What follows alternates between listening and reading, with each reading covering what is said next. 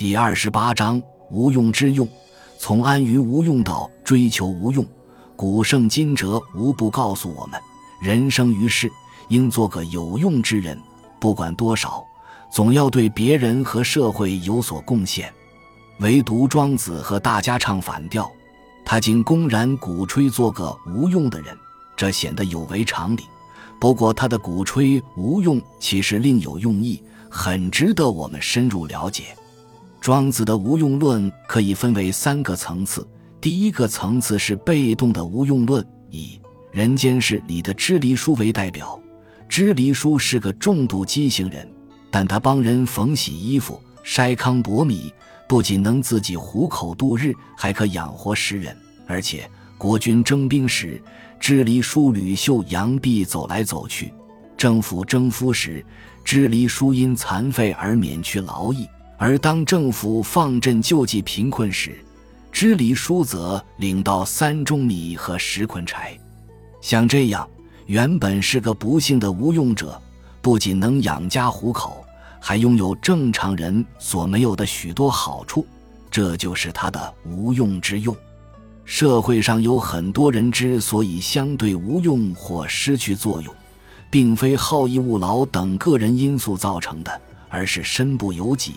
对这种被动的无用，庄子奉劝他们，不只知其不可奈何而安之若命，更要发现自己的无用之用，从弊中看出利来。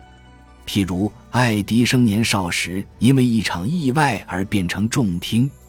成了听觉上的无用者，但在短暂的悲伤后，他发现重听其实有很多的用处，不必受各种噪音的干扰，而让他能更集中精神去思考和工作，特别是专心听电报机的卡卡声，这为他的改良电报机带来莫大的注意。最后，他愉快地说：“丧失听觉让我受益无穷。”当身体的无用成为一种无法逆转的事实时，安于无用，转而去发挥无用之用，其实是一种积极而明智的做法。第二个层次则是主动的无用论，当事者自己主动追求成为无用者。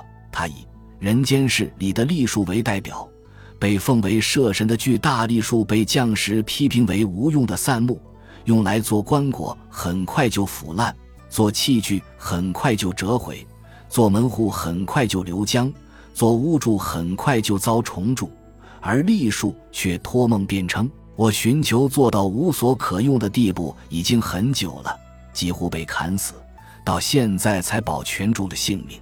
这正是我最大的用处。为什么要积极主动寻求无用呢？”庄子做了更进一步的说明。山上的树木自己招来砍伐，油脂油膏自己被取去煎熬。桂树因为可以食用，因而遭到砍伐；树漆也因为可以用，所以遭受刀斧割裂。世人都知道有用的用处，却不懂得无用的用处，因为有用也有它的害处。两相权衡，觉得还是无用可能比较好。